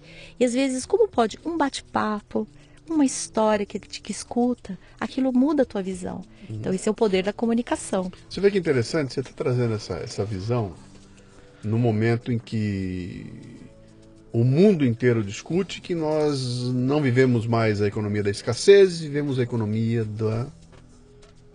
tem de tudo. Tudo sobra, tudo tem, está tudo aí na mão. Então, pare de pensar escassez, pense na abundância. Na abundância, né? Tem, inclusive tem aí o livro Economia da Abundância, etc. e tal. E na área do, do, do, do da internet, então esse, esse é o tema da hora, né? Quer dizer, é, o trabalhe pensando na abundância e não pensando na escassez, isso faz uma visão, muda, etc. e tal. Dá até para entender o porquê, é porque eu não estou mais lidando com tijolo, não estou lidando com madeira, com mesa, eu estou lidando com bytes na internet que eu aperto um botão e se um cara ou um milhão de caras vão receber, não faz a menor diferença do ponto de vista de uh, ocupar espaço, usar matéria-prima, etc. Tal, porque é um byte que está ali dentro, né? então uh, isso trouxe, mudou o conceito completamente. Né? É, hoje, quando um, um sujeito compra um e-book meu, não tem mais correio, não tem papel, não tem livro, não tem tinta, não tem, não tem nada. É um, é um, é um byte que vai, vai até ele lá. Né? Isso muda esse, esse pensamento. Então, estamos pensando não mais em escassez, pensando em abundância. E você vem com uma conversa que diz o seguinte, cara, cuidado com a abundância porque ela leva ao desperdício. Né? Sim. E sua base é pensar escassez. Você vem de uma cultura. De ser, não de escassez, mas de ser digno daquilo que eu tenho. Uhum. Eu, eu parto por, de outro princípio. Eu não falo assim, olha, usa direito porque está acabando. Uhum. Eu não falo isso. Eu falo assim, a água. É, vamos pensar no valor da água é, que a gente está aqui. Qual o valor da água para nossa vida? Ah, pô, sem água não dá para viver. Você já passou sede? Já viu como é difícil não ter água? Quando acabou água em São Paulo, aquela dificuldade? Aí a água tem valor. Então, é muito. A gente já, já tem o primeiro item do Motaná. A água tem muito valor. Segundo, cadeia. Qual o percurso que a água fez até chegar aqui? Nasceu em algum lugar, foi coletada, foi transportada, armazenada, invasada, transportada de novo, comercializada, enfim, todo esse trabalho para chegar aqui. Uhum. É um caminho, trabalho de milhares de pessoas, de processo, engenharia, enfim, várias, muito, muito, muito trabalho para essa água chegar aqui na sua mão, para ela cumprir o único objetivo dela, que é matar a sua sede. E quando ela não cumpre esse objetivo, quando ela vai para o ralo sem, sem cumprir esse objetivo, é, e que a gente não fez nada né, para que ela cumprisse, foi negligente, a gente está fazendo desperdício, né? Está tá fazendo o que? Está praticando uma coisa que é não ser digno dessa água. Uhum. Então, eu reconheço o valor, reconheço a cadeia e tenho um sentimento de gratidão, porque eu estou tendo acesso à água. Tem muita gente no planeta que não tem acesso, mas eu estou tendo acesso à água agora, estou tendo acesso à companhia, à presença, à sua atenção. Então isso para mim é muito valioso. Eu sou muito grata. Como eu vou demonstrar minha gratidão de uma forma concreta? Não é falando obrigado, uhum. é não desperdiçando. Isso aqui é tão valioso para mim que eu vou tomar até a última gota. A sua atenção é tão valiosa para mim que eu vou é, entregar o meu melhor. Eu não vou ficar te enrolando, uhum. sabe? Então, é, é, a partir deste olhar, então ele é o desperdício não focado na escassez, mas no focado em ser digno daquilo que eu tenho, né? E, e quando a gente começa a pensar, eu quero ser digna de todas as coisas que eu tenho hoje, no mínimo, começar por aí, aí a vida já começa a se transformar plenamente. A atenção, por exemplo, hoje em dia as pessoas é, assim, o que é mais, o que vale mais, né? O que tem mais valor, conseguir a atenção das pessoas. Sim. Né? Então, para conseguir a atenção das pessoas, a gente realmente tem que ter alguma coisa que possa agregar. Eu tenho uma fixação no meu trabalho que é preservar um recurso, que agora está me dando um insight aí que eu não tinha sacado por esse ponto de vista, né? Que é respeitar um recurso que é o único que a gente não pode repor, que é o tempo. E eu bato muito nessa tecla. Eu faço um programa atrás do outro falando de tempo, cara. Curta seu tempo, respeite seu tempo, gaste bem o seu tempo, porque o tempo não é a hora do relógio, o tempo é vida. Quando você joga fora 15 minutos de tempo, você está jogando fora 15 minutos de vida. E agora você me deu um insight interessante, quer dizer, não, não, não, não, você não tem que tratar bem do teu tempo porque você vai gastar e ele vai acabar, é porque você tem que respeitar né, o, o, tempo que te resta. Eu até outro dia fiz uma. Eu não me lembro onde é que foi que eu usei isso aqui. Que tinha uma, teve uma conversa de dois caras. É, eu vou, eu vou pegar esse insight, eu vou me lembrar o que, que foi lá. Eles estavam conversando sobre. Ah, sim, o ateu. O cara que acreditava em Deus e o cara que não acreditava em Deus. Era uma conversa dos dois, o do que acreditava e o que não acreditava. E o cara perguntou para o ateu, o ateu falou o seguinte, cara, se não tem Deus, você sabe que vai morrer, cara? Sabe que não vai ter nada depois da, da, da, da, tua, da tua morte, não tem nada lá na frente, né? Pra quê? E o cara falava, falava, cara, porque o tempo que me resta é muito valioso e eu tenho que respeitá-lo. Entendeu? Então eu vou respeitar esse tempo que me resta porque ele vale demais. Então vou, isso aqui é muito bom. Eu vou curtir até o último dia. E, portanto, se eu tenho ainda alguns anos de vida, eu tenho que respeitar isso ao máximo e fazer com que ele seja da melhor forma possível. Um pensou o seguinte: eu vou respeitar porque Deus, eu vou encontrar com Deus, etc e tal. E o outro falou: não, cara, eu vou porque vale muito a pena e porque esse merece ser. Se me restam 10 anos de vida, eu vou fazer com que eles sejam plenos e etc e tal, né? que é uma visão uh, diferenciada que, que, que, tem a ver respeito e ao tempo. E aí eu vou voltar no começo da conversa quando você fala, Tchê, você mandou um e-mail para mim porque eu dei para Luciano Pires uhum. e dentro daquele e-mail eu falei uma coisa importante. Eu, é, eu assinei o Café Brasil Premium porque você respeita o meu tempo. Eu não uhum. sei se você lembra, eu coloquei eu essa frase. Você uhum. respeita o meu tempo. Uhum. E aí eu quero falar aqui uma coisa muito importante que para para a gente pensar. Uh, se o tempo é uma coisa tão valiosa, então uma pessoa que respeita o meu tempo, para mim também tem um valor. Uhum.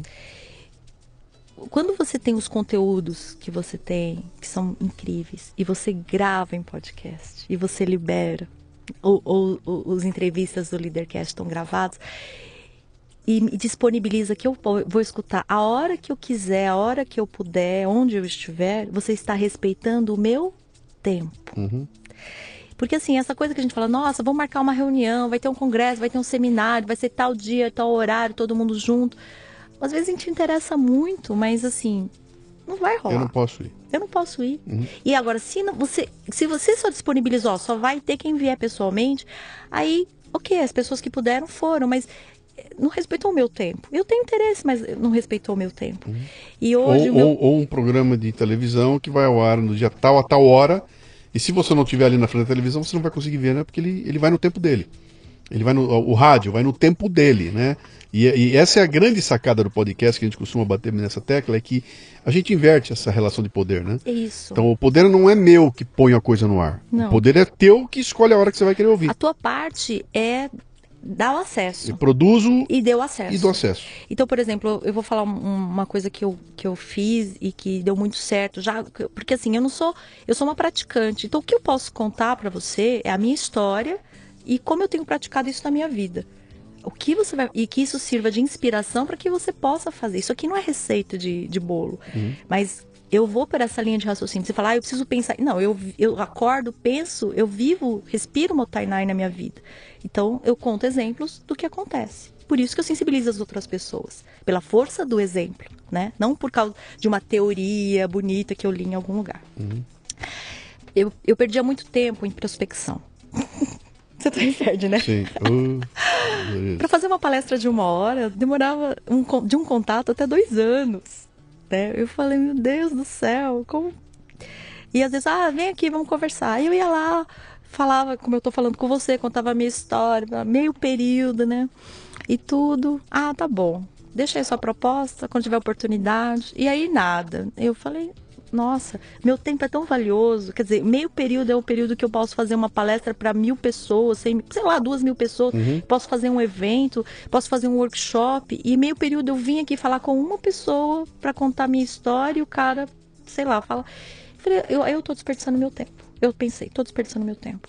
E aí eu peguei e chamei um, um amigo meu, falei assim, vamos gravar um vídeo? Grava um vídeo meu. Um, um vídeo. Ele falou, como é que você quer um vídeo comercial? Eu falei, não, é um vídeo que assim, é intimista, como se e- eu tive, é, ele assiste e tem a impressão de que eu tô na frente dele lá na sala dele. Aí eu vou falar do meu trabalho, porque eu faço, vou contar dos meus projetos. Gravamos sete vídeos. Sete vídeos, assim, como de prospecção mesmo, mas num, num bate-papo. Não aquele formato comercial, nós somos uma empresa. Não, assim. Então, tô- como eu tô falando com você. Gravamos, aí eu pus no YouTube, e aí eu comecei a mandar o vídeo. Mandava por e-mail. Mandava por e-mail o vídeo, mas assim, eu sabia que era empresa, conhecia a história, sabia quem era e falava: olha, eu respeito o seu tempo. E por isso eu gravei um vídeo de 3 minutos, de 5 minutos, para apresentar isso que, que, que é o que é uma demanda sua. E aí, é, depois que eu fiz isso, é, o que, que aconteceu? Eu comecei a ter retornos. E aí eu, eu tenho tempo para cuidar da minha família, para lavar, para cuidar da minha casa, lavar minha roupa, né? Para cuidar da ONG, dos projetos sociais que eu me dedico, é, para dedicar aos meus pais. Enquanto isso, a prospecção via YouTube tá rolando, porque assim a pessoa falou, ah, eu achei interessante. No momento agora não, mas eu acho que ela, ela encaminha para uma outra pessoa. E, e o que eu descobri para o gestor é muito mais fácil para o gestor clicar no link e ver aquele vídeo que eu apresentei para ele do que ele agendar uma reunião comigo para ver o que é muito mais prático. Ele olhou ali, interessou? Ok. Não interessou também, ele já. Mas assim, foi muito pouco tempo. E aí eu recebi muitos feedbacks dos gestores que falaram assim: foi a primeira pessoa que fez valer o meu tempo. E isso para mim tem valor.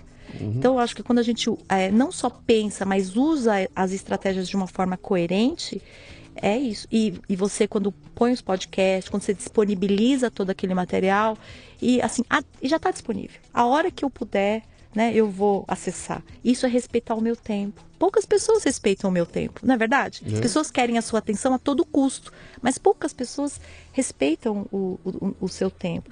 Então, a, a mídia digital, ela traz isso. As pessoas têm que usar de uma forma é, primeiro com coerência e sabedoria e com esse olhar de sustentabilidade, aí sim vai ser levado a sério. Agora, quando a gente usa mandando para geral, e, e eu sempre falo, respeita o tempo da outra pessoa. E quando alguém respeita o meu tempo, eu dou mais valor para ela. Os e-mails, eu não mando e-mail assim, e-mail marketing para todo mundo. Eu mando alguns e-mails. São personalizados. Só que o que, que eu tenho? Eu tenho retorno. Que às vezes você manda trocentos. E quanto, quanto você tem de retorno? Vai tudo pro lixo. Os É, meus. tem, tem muita fórmula pronta aí que o pessoal tá O meu usando não vai pro direto lixo. bombardeando. eu, eu, eu, eu, eu escolho as pessoas, eu acho que aquilo vai interessar para elas, faço um e-mail para cada um, eu tenho retornos, né? Então, eu acho que assim, quando a gente respeita o tempo do outro e uma pessoa vai abrir porque ela falou, nossa, uma pessoa dedicou um tempo para escrever um texto aqui para falar comigo. Né? Ela vai ter mais valor do que já sabe que está tudo montado e tudo mais.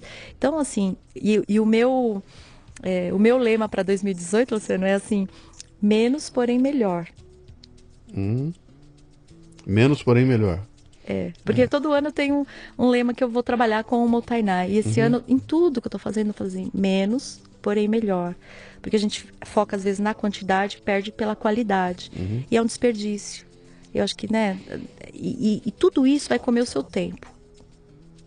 A gente tem a sensação de que precisa fazer mais, precisa fazer mais. Será que precisa fazer mais? Será que não é fazer menos e fazer melhor? É, e o segredo é como é que você consegue é, é, pegar, um, pegar um, um, um conteúdo de uma hora e transformá-lo em alguma coisa de cinco minutos com intensidade, com valor, sem blá blá blá, sem nhenhenhen. Então. É- é- essa é a grande, Aí- é a grande sacada. Eu tô, eu, tô, eu tô abraçado nisso aí até o pescoço, tá? Revendo a maneira como eu tô fazendo as coisas, então eu tô Tô agora revendo toda essa questão de livro, sabe? Cara, não faz mais sentido eu publicar um livro de 300 páginas. Isso tem o menor sentido mais. O que é que tem sentido? Eu publicar 30 fascículos de 10 páginas. Entendeu? E não mais um livro de 300 páginas. Por quê? Porque o fascículo vai seguir de uma outra forma, vai de outro jeito, a pessoa não vai perceber que tem 300 páginas na mão, ela consome aquele mesmo conteúdo de um jeito muito mais leve, muito mais rápido, ah, dentro da possibilidade dela. Ah, não consigo ler, eu vou te mandar para você ouvir. Você não consegue ler, então ouça. né? Ah, mas não consigo ler nem ouvir, então assista. Né? E eu tô, e o Café Brasil Prêmio agora eu estou envolvido nisso. Falei, então como é que eu consigo é, é, dar às pessoas todas as oportunidades? Eu estou agora envolvido. Eu faço sinopses de livros. né? Todo mês eu coloco uma sinopse muito legal de um livro. E agora estou envolvido em produzir a sinopse da sinopse. Né? Como é que eu faço aquela sinopse de 34 páginas agora virar uma de quatro páginas? Que, de novo, né, o que, que é isso? É tentar mostrar para a pessoa, cara, tem coisas legais aqui. Se você não conseguiu consumir aquela que está grande, consuma essa menorzinha aqui. E se ela te chamar a atenção o suficiente, você pula para a próxima e daí vai para o livro. Então, Eu- no final do caminho tem um livro em inglês de 300 páginas. Para chegar nele, você passou por algum estágio. Eu estou agora envolvido nisso. E, e eu- e agora que você está me falando, que está me dando a, a- to- é, é um toque, cara. Qual é, o que, que tem por trás aqui? Tem essa história do respeite o tempo, Res- respeite o então, tempo. respeita o tempo das outras pessoas e também eu acho que tem uma outra coisa, respeita a autonomia delas. Uhum. Porque quem disse que o melhor é, é- o que eu preciso é ler o livro de 300 páginas em inglês? Uhum. Às vezes esse pequeno videozinho de cinco, as iscas que você deu lá de 3 minutos, 5 minutos, para mim foi o suficiente no aqui e agora, Uhum. né?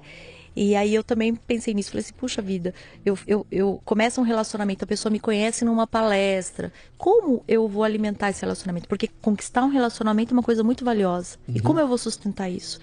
Então, aí no ano passado eu criei um, um canal no YouTube, que é o o meu, né, Tia Minha Machita, e toda semana eu gravo um videozinho de cinco minutos que é como um bate-papo. As coisas que eu, que eu descobri essa semana e, e falo o que está acontecendo e as sacadas que eu tive, as, as práticas que eu estou fazendo tal.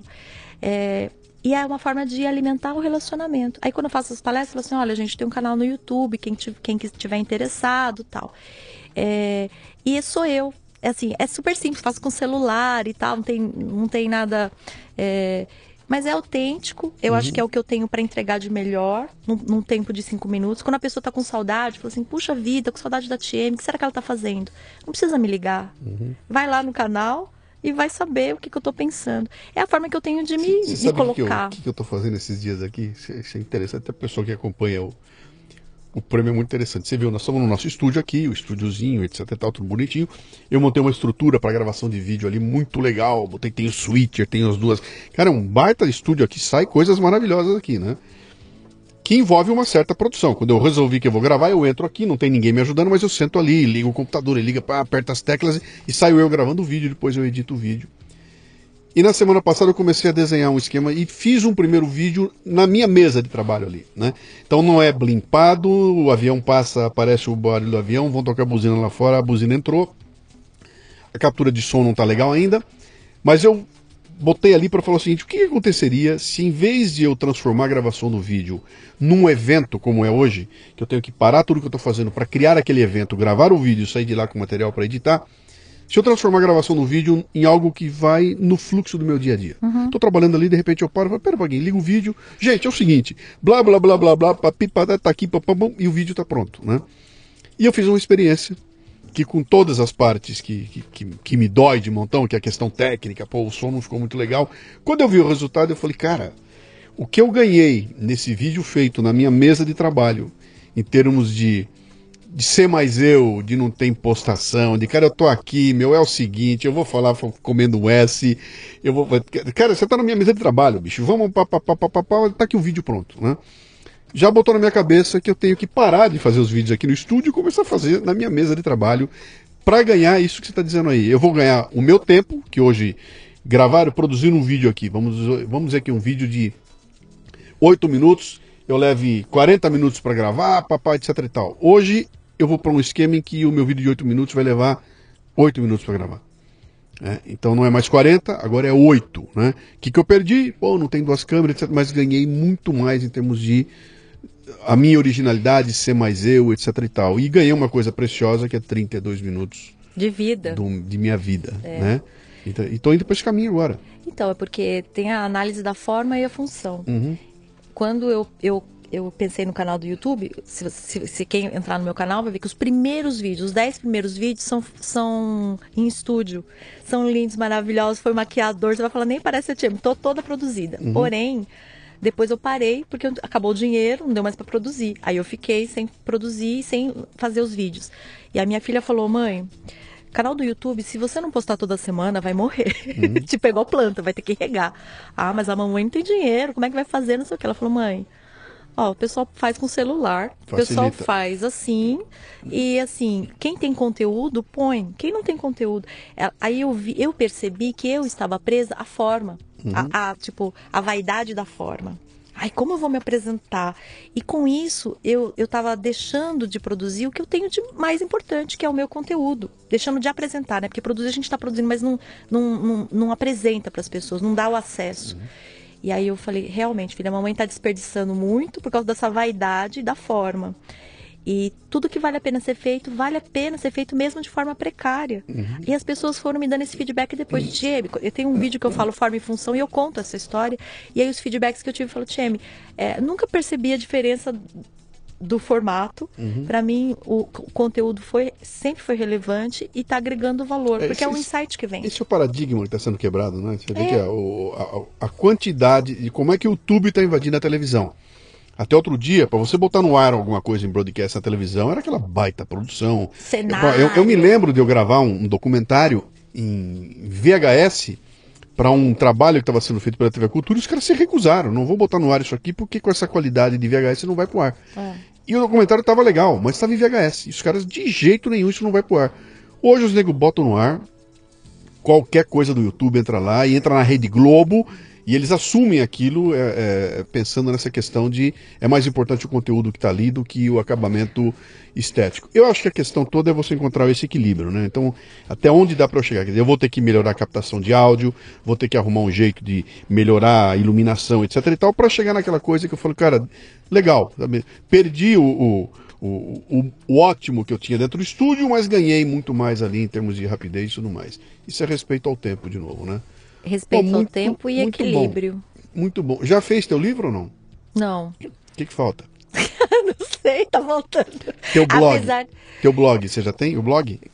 Ter... Ah, olha, também tá fraco. Hum. O que tá mais. O vídeo, o canal do YouTube é o que tá mais uh, forte agora. Uhum. Tenho dedicado a, ao projeto social também, que é a formação de jovens líderes sustentáveis, porque eu vi assim na empresa falar sobre motornar e tal, a pessoa acha legal, mas a mudança comportamental é complicada, né? Uhum. Muitas vezes o pessoal já está contra a idade.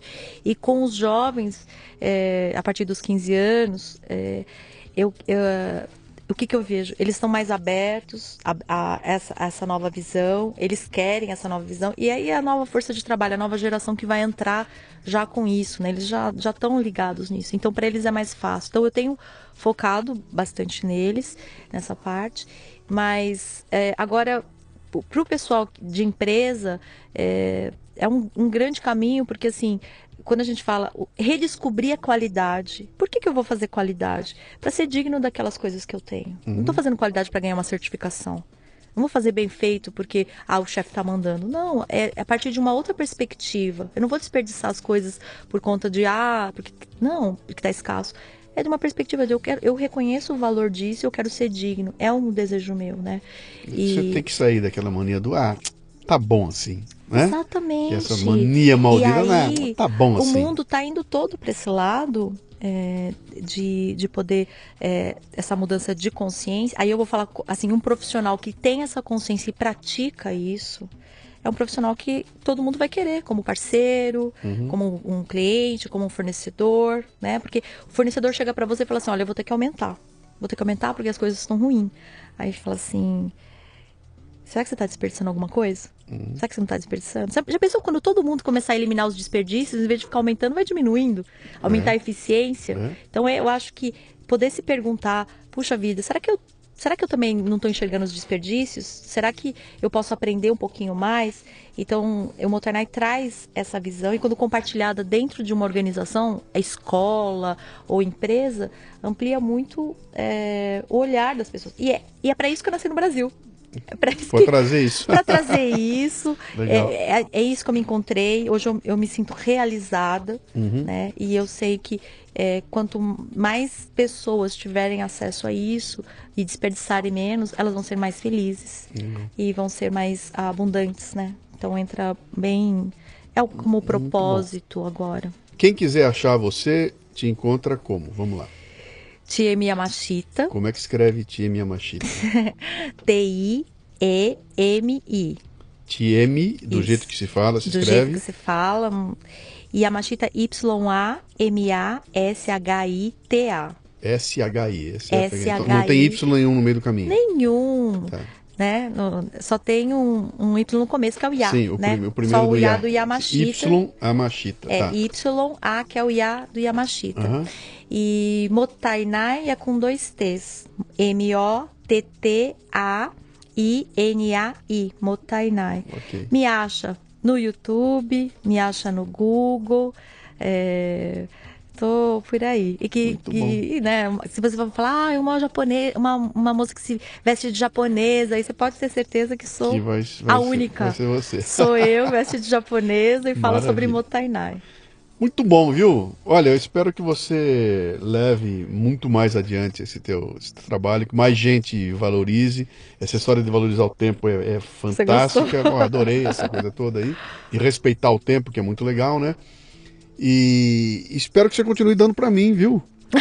Porque eu. Continua tá renovando. Por favor, renove lá a assinatura, continue, porque a gente tá, tá legal. Nós chegamos essa semana aqui a 1.200 é, é, assinantes, vai entrar agora a versão 2.0 do, do, do, do, do prêmio. Então, o, o caminho é ter muito mais coisa chegando aí É, em então. breve e, e criando um caminho legal que ele é baseado nessa história toda de: olha, eu tô criando conteúdo e você consuma no teu pace, na, no teu ritmo, na tua vontade, na tua liberdade de, de consumir. E, e eu acho honesto da sua parte quando você entrega o conteúdo. Uhum. Porque assim, quando as pessoas falam, eu tenho uma solução milaborante, maravilhosa, tal, e aí se você pagar tanto, ou se você vier para o meu curso, você vai ter. Então assim, aí você vai ter que pagar para ver, entrar naquilo para poder ver e no final não tem conteúdo relevante. E você, pelo valor que você que você está cobrando e já disponibiliza tudo que você produziu. Então isso é honesto. Eu acho que daqui para frente só vai sobreviver propostas honestas e sustentáveis, só- essas honestas, porque só o que é honesto, só o que é verdadeiro vai se sustentar Sim. que não for, ser- você concorda que é um desperdício? Quando Claro. fala assim, ah, vamos montar uma campanha para fazer uma coisa, mas não tem nada que realmente é autêntico que vai agregar. Olha, tá gastando matéria-prima, tá gastando trabalho de profissionais, tá gastando tempo das pessoas, a atenção das pessoas E, e, não e quem comprou gastou dinheiro. gastou dinheiro e não, não Sim. aquilo que ele recebeu não está agregando. Isso eu acho um desperdício. Por isso que eu falo. é, eu, eu quero, eu não quero dizer, ah, você fala, Tchê, você quer trabalhar muito. Não, eu quero, eu sou honesta dentro do meu trabalho, então eu quero clientes que realmente estejam buscando aquilo que eu tenho para oferecer. Menino, o que eu estou procurando é isso que você tem. O que eu quero agora atacar isso, você tem uma coisa que me interessa. Esses são os clientes que me procuram. Uhum. E eu tenho toda a felicidade, toda a alegria e a gratidão de poder servir a estas empresas. Não é, ah, vou bater a meta. Não. Eu tenho que atender aquelas empresas que realmente encontram valor em mim, que precisam de mim. E aí você fala, nossa, mas aí você não quer aumentar o seu. Como fala? Ter muitos clientes e tal. Eu falo, não, eu quero ter. Eu quero fazer tantas palestras por mês. E os, e, e os outras demandas? Aí tem os colegas que também precisam trabalhar. Né? Eu tenho um- uma meta, porque a gente tem que ter um equilíbrio de vida. Se eu viver só para trabalhar, e o resto? Aí eu, eu não vou estar sendo digna.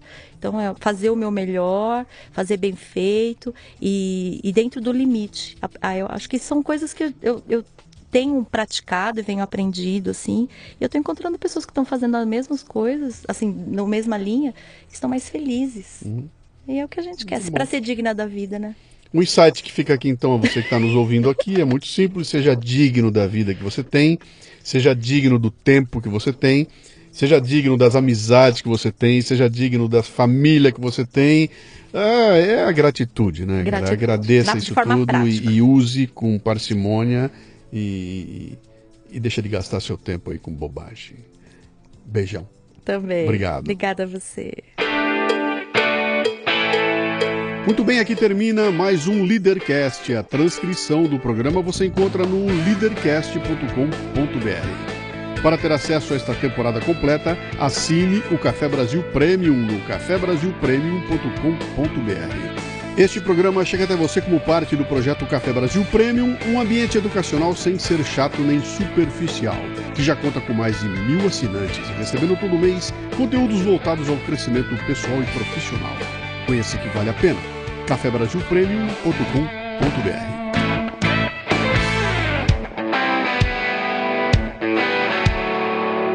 Você ouviu o Leadercast com Luciano Pires.